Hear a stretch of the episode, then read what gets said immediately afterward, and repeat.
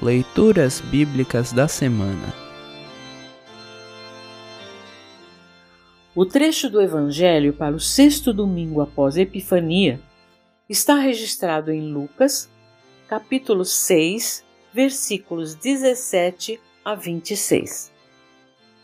Para compreender melhor este trecho, ouça esta breve introdução. O que para Mateus, capítulo 4, versículos 23 a 25, é o Sermão do Monte, para Lucas, trata-se de o Sermão da Planície. Os estudiosos comentam que, como acontecia com outros profetas, mestres e pregadores dos dias de Jesus, é bem possível que ele tivesse pregado o mesmo sermão mais de uma vez, em lugares diferentes e com pequenas variações. Note, por exemplo, que Mateus, capítulo 5, versículos de 1 a 12, traz uma lista mais longa de bem-aventuranças ou felicitações, mas omite os ais que Lucas traz em sua narrativa.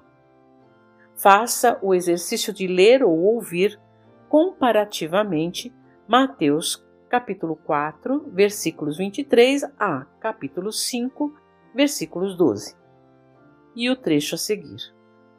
Veja como os evangelhos se complementam e reforçam a mensagem de Cristo.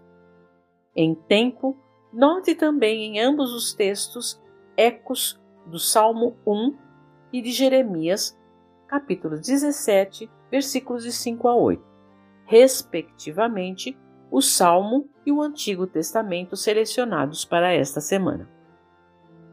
Ouça agora Lucas, capítulo 6, versículos 17 a 26. Lucas, capítulo 6, versículos 17 a 26. Título: Jesus ensina e cura.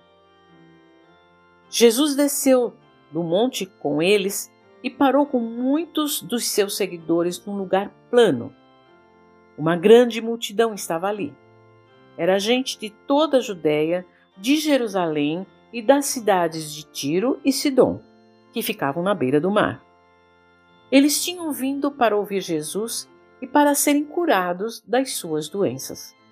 Os que estavam atormentados por espíritos maus também vieram e foram curados. Todos queriam tocar em Jesus porque dele saía um poder que curava todas as pessoas. Título: Felicidade e Infelicidade. Jesus olhou para os seus discípulos e disse: Felizes são vocês, os pobres, pois o reino de Deus é de vocês. Felizes são vocês que agora têm fome, pois vão ter fartura. Felizes são vocês que agora choram, pois vão rir. Felizes são vocês quando os odiarem, rejeitarem, insultarem e disserem que vocês são maus por serem seguidores do Filho do Homem. Fiquem felizes e muito alegres quando isso acontecer, pois uma grande recompensa está guardada no céu para vocês, pois os antepassados dessas pessoas fizeram essas mesmas coisas com os profetas. Mas ai de vocês que agora são ricos, pois já tiveram a sua vida boa. Ai de vocês que agora têm tudo, pois vão passar fome. Ai de vocês que agora estão rindo, pois vão chorar e se lamentar. Ai de vocês quando todos os elogiarem, pois os antepassados dessas pessoas também elogiaram os falsos profetas.